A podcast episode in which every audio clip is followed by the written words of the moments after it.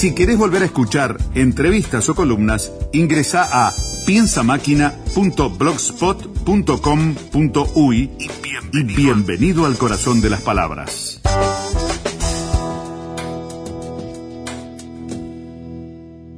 Muy bien amigos, eh, ahora la máquina de pensar, vamos a darle la bienvenida. Ustedes ya saben que está la Feria del Libro de, Montevideo, eh, que comenzó este lunes y que va a culminar la semana que viene. Algo que no he dicho es, por un lado, bueno, esto sí ya lo he dicho, que la Feria del Libro está, la ciudad invitada es La Habana, es, el país invitado es Cuba. Entonces, este, hay muchos escritores cubanos, este, por la tarde y por eh, que se pueden, que se pueden ver. Pero además, igual que el año pasado, vino una delegación em, argentina, este, que uno de ellos es la COP. Yo he hablado varias veces aquí en la máquina de pensar de la COP, que es una especie de compendio de editoriales mm, independientes argentinas que se nuclearon en la COP, que además tiene su librería ahí en el barrio de Villa Crespo. Una de sus escritoras, que acaba de publicar, recién acaba de, recién salido del horno, acaba de publicar su novela Oeste, es Silvina Grupo y que la conocí hace muy poquito allá en Buenos Aires. ¿Cómo anda Silvina? En julio nos vimos. Sí, muy bien, buenas noches y muchísimas gracias por la invitación. Hace poco que salió Oeste, editado Pero recién, creo que la tenés vos antes que nadie, más o menos. salió hace 10 días, así que está recién empezando, o sea, lo están distribuyendo. Recién estoy así como... Su camino, recién empezó su camino, ¿no? Totalmente. Que esa es la diferencia que hay con la fotografía o con otras artes. En el caso de la literatura, eh, lleva mucho tiempo de publicar o escribir y después este, las repercusiones siempre son lentas, digamos, ¿no? Sino como indirectas. Uno muestra una exposición de fotos, por ejemplo, acá Oscar Bonilla me veía y él me veía la cara cuando algunas fotos me deslumbraban y otras no, digamos, se te ve, ¿no? ¿no? Este, pero en el caso de, la, de una novela, no, no, lo ves al lector. Me pasó durante tres años que escribía relatos de una página eh, online y, bueno, los difundía inmediatamente y tenía la repercusión y me Era una página, o sea, una página de extensión, eh, muy breve, se leía y listo. Claro, microficción y durante tres años, todas las semanas publicaba eso, genial. Pero ahora estoy con una ansiedad porque una novela no se lee en un ratito. Tengo que esperar que la lean, así que bueno, estoy así esperando que la lean a ver qué les parece. Hay que decir que Silvina Grupo es licenciada en letras, es docente en la licenciatura de artes de la escritura, coordina talleres de narrativa, publica, publicaste crítica, ficción en revistas, en antologías, obviamente tanto en la web como impresas. Este, escribiste, bueno, eso de entre el 2013 y 2016, un relato semanal en quetepensás.com, que es tu página, ¿no? Claro, sí, una página que con Diego Lascano, Diego Lascano eh, aportaba una ilustración, no una ilustración, una imagen visual de distintas disciplinas, y yo hacía al revés. En, general estamos acostumbrados que el, texto recibe una ilustración. Acá eh, yo recibí la imagen y le hacía el texto a la imagen. Ah, a partir, de, a partir de la imagen escribía el texto. detonaba hacíamos al revés. Perfecto, ¿no? Vos sabés que eso me parece muy interesante y tiene que ver con con que también la, escritura, la literatura es, comunicar por imágenes también, ¿no? A través de las letras, de las palabras, ¿no? hay alguna gente que lo cree, hay gente que no. Yo soy de las que creen que sí, que está hecho con imágenes. Sí, está hecho con imágenes de los cinco sentidos. Exacto, sensoriales, sí, sí, sí, de acuerdo, de acuerdo. Acústicas, olfativas. de esa manera disparas con palabras una imagen en la cabeza del lector. Exactamente. En la mente, yo siempre digo, en el teatro de la mente del lector empieza a formarse, digamos, este personajes, imágenes que a la medida que le das detalles sensoriales se enriquecen, ¿no? Y a la medida que no le das, bueno, se vuelven más planos. En el caso de, Editorial Conejo tenés, bueno, un grupo, un equipo editorial muy bueno, como es Ariel Berman y, bueno, este Pablo Brecharioli y Bruno Sister, pero yo siempre eh, destaco, y hace poco estaba hablando de que Ariel Berman es un gran editor en sentido de de drenar el texto, ¿no? De sacarle cosas, de hacerlo. ¿Cómo fue el proceso editorial con, con Oeste, con la bueno, novela? fue, em, fue epifánico, le digo yo, y él se ríe. Este, no le gustan los elogios. Ariel no sabe muy bien qué hacer, ¿no? Con los elogios. pero, pero bueno, el, el proceso, nos juntamos eh, cuatro o cinco veces con Ariel. ¿Solo cuatro o cinco veces? Porque, está, porque estaba muy prolijita la novela.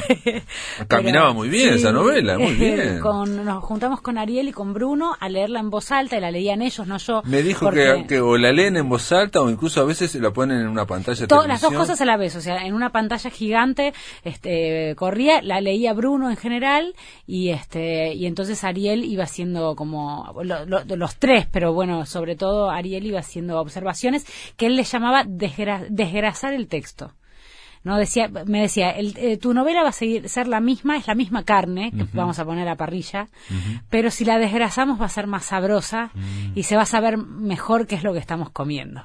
Entonces era sacar una palabra acá sacar una frase allá sacar fue ese es el trabajo conmigo no sé no no hubo un trabajo de, reescritura sino un trabajo de, de, esa, idea de menos es más. Sí sí sí sí no digo por ejemplo eh, ay ahora se me fue el nombre Alejandra Sina que publicó, eh, no con Conejo, pero publicó con Paisanita. me dijo que el proceso había sido el mismo y que ah, en el, caso de ella había venido Ariel y dos más, eran, eran otros dos, era Gabriela, Gabriela Lucy y no me acuerdo qué más, este, eh, de Carly, Carly, Enrique de Carly. Enrique de Carly, este, los tres mirando la pantalla, leyendo en voz altas y sacándole, y ella alucinó, me decía que Alejandra alucinaba, que le parecía bárbaro, ¿no? Sí, fue muy interesante. Porque es como una lectura que están haciendo, este, intensa en ese momento, buscando la intensidad, ¿no? Sí, y aparte Bruno lo leía particular con un con un tono muy muy neutro, no sin ponerle una intención. Mm. yo cuando leo en general le pongo todas las intenciones a la lectura y no, y Bruno lo leía de una manera muy neutra, entonces yo podía escuchar cómo se podía leer por alguien que no, no tiene idea de qué va la novela ni cómo yo quiero que se lea. Entonces era era muy interesante el laboratorio ese, decir, bueno, está bien, si de esa manera tan neutra y tan tan eh, despojada de, de, intensidad o de, de, intención, no de intensidad, eh, funciona, quiere decir que va a funcionar, ¿no? Este... Silvina, y, y, estás en la feria y vas a tener una actividad mañana. Te digo porque ahora me estaba acordando, estamos hablando de la edición, pero hablemos de Oeste y hablemos de lo que estás haciendo en la feria mañana. Sí, en la feria, eh, bueno, en el espacio, mañana sábado, en el espacio Marosa, que es arriba, ¿no? O sea, es, afuera y arriba es el balcón. Es el balcón de la, de la, de la Intendencia, que tradicionalmente eso estaba, este, a la intemperie, se podía salir a fumar nada más, digamos. Ahora ese balcón que está arriba eh, tiene carpas. Sí, tranquilos que si llueve no se van a mojar. Se tiene, está todo carpas está todo preparado. y tiene abajo el piso también tiene una especie como de deck, o sea que y ahí se venden, eh, están las editoriales independientes tanto uruguayas como argentinas y entonces este es como un pasillo que está espectacular. Está está bárbaro. Y eh, se llama bueno Espacio Marosa, van a haber anunciado en las en las grillas de actividades y eso. Y mañana hay actividades desde las 17 hasta las 21, eh, actividades con eh, todas combinan autores uruguayos y argentinos y de distintos lugares, pero todos de editoriales independientes. Y mi actividad es a las 20 horas. sí que, que bueno, se llama stand up literario, pero es una que no vas a reír. Les prometo que no se van a reír. ¿Y, con quién estás? ¿Con quién te tocó? Eh, me tocó con eh, Gonzalo Heredia, eh, que tiene como su público aparte, porque no solamente publicó su novela por Alto Pogo, sino que es un actor. ah, es argentino, Gonzalo Heredia, sí, por eso Gonzalo no, lo Heredia, sí, es, argentino. y también me tocó con Leonor eh, Curtoasí. y con Gustavo Espinosa. Leonor, Curtoasí, bueno, y Gustavo Espinosa, que es uno de los principales escritores uruguayos de, la, actualidad. Sí, también su, su novela salió eh, por Alto Pogo. Por Alto Pogo, sí. Así que. Este, China es un. Es un una fábrica de fetos. No, China es. un frasco de feto. Es un frasco, de feto. China es un frasco de feto. Bueno, entre los dos lo hicimos el título. Y Gustavo Espinosa, que obviamente creo que va a ir mucha gente a escucharlo porque no suele aparecer por Montevideo y menos este conversar ahí de Claro, la idea es contar eh, el recorrido que hicimos, cómo nos, nos volvimos lectores, cómo nos volvimos escritores, qué nos gusta leer y ya, ¿no? Es que es un stand-up eh, con eh, golpe de platillo. podría no ser, sé si, si vienen los argentinos. Vamos a decir, el que se ríe tiene que comprar un libro. Ah, muy Podemos hacer así. Entonces, bueno. si te reíste, vas y te compras el libro, fíjate. No, la otra, si se pone en serio, tienen que comprar un libro. También, bueno, depende cómo, vamos cambiando las reglas del juego a medida que va saliendo. Exacto. Bueno, hablame de Oeste, esta, de esta novela que de, yo había estuve leyendo hoy en la web también, que es una, una mujer que acaba de enviudar, ¿no? Sí. Enviuda en el capítulo 1.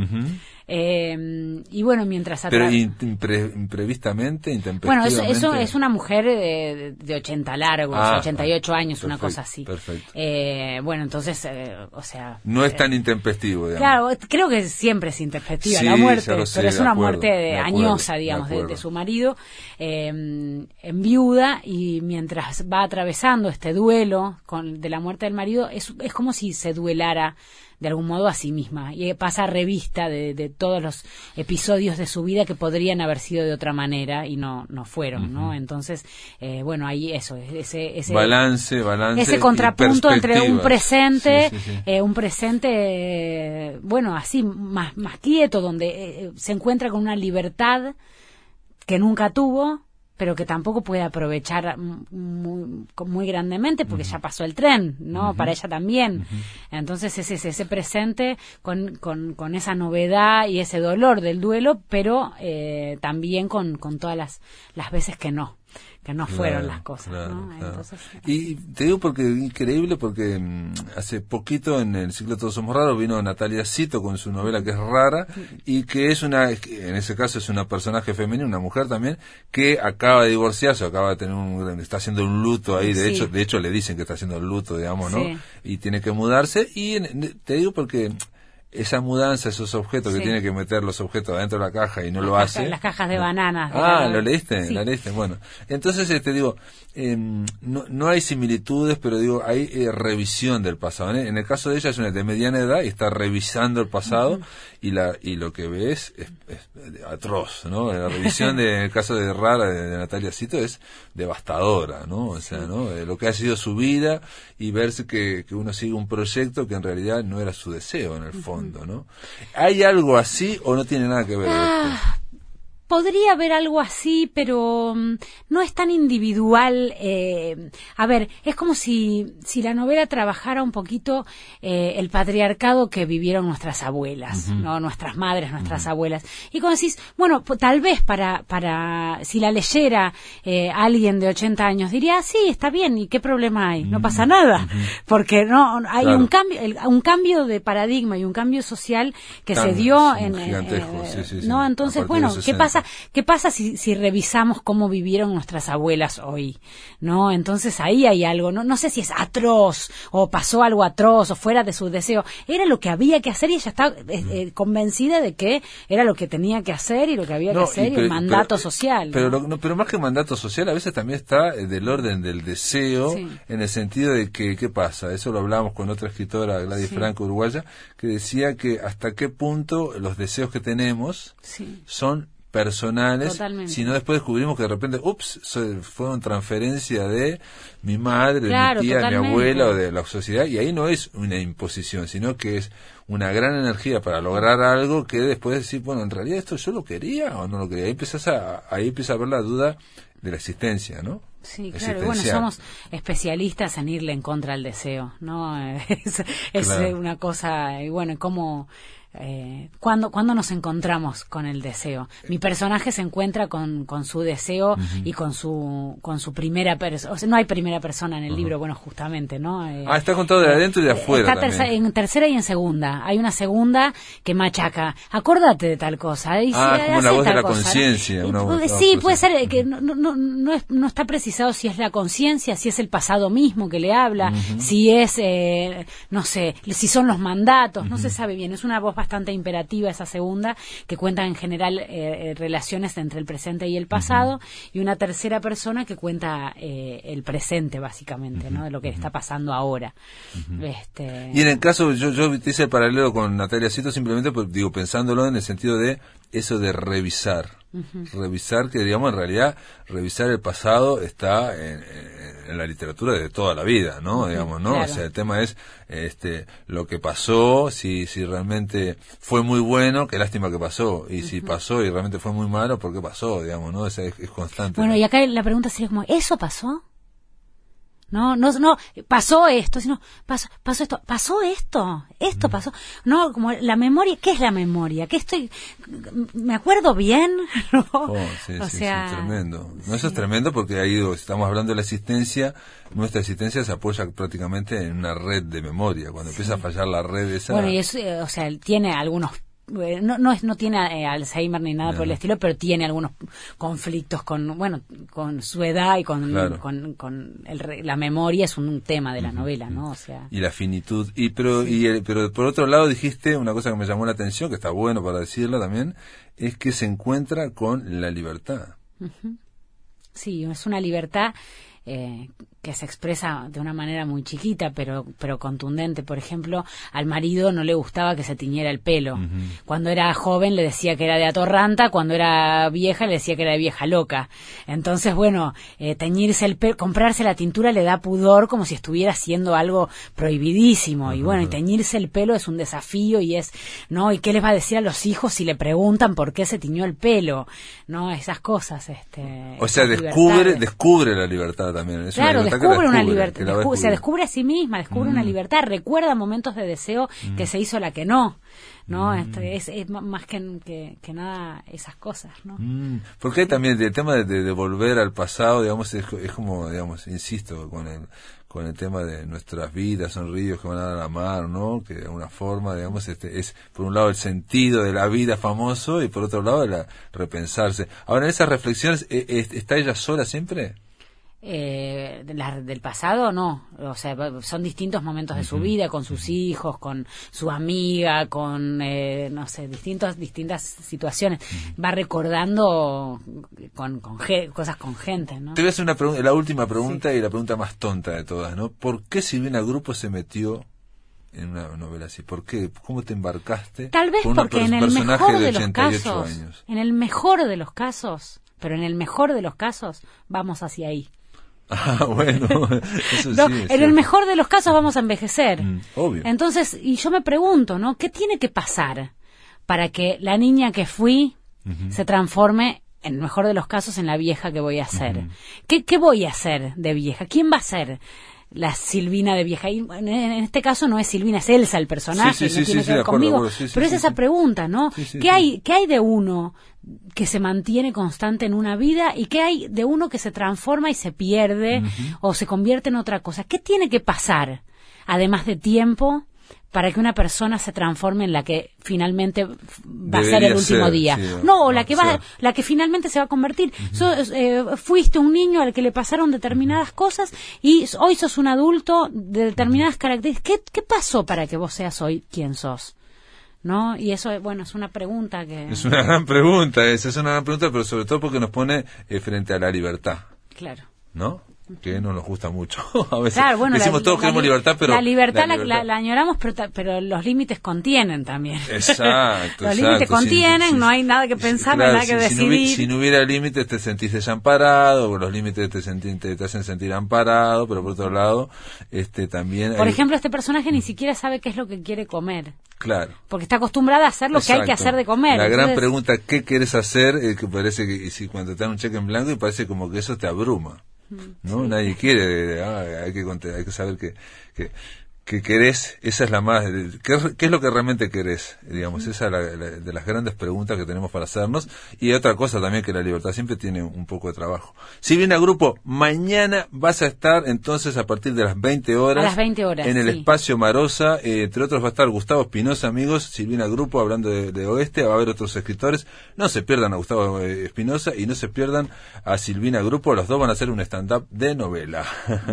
totalmente. Gracias por estar en la máquina de Muchísimas gracias por la invitación. Un gusto charlar con ustedes y también fue un gusto escuchar eh, a Bonilla hablando de su libro. Oscar Bonilla, sí, sí, sí, sí. Interesante. Y pudiste ver acá las fotos en directo, sí, sí, sí. el despliegue de fotos y el despliegue de la cultura uruguaya fue muy interesante, muy lindo de ver. Silvina Grupo, gracias por estar en la máquina de pensar. Amigos, se terminó, llegamos al viernes, se termina la semana. El lunes continuamos aquí por Radio Uruguay a partir de las 19 horas. Que lo pasen muy, pero muy bien.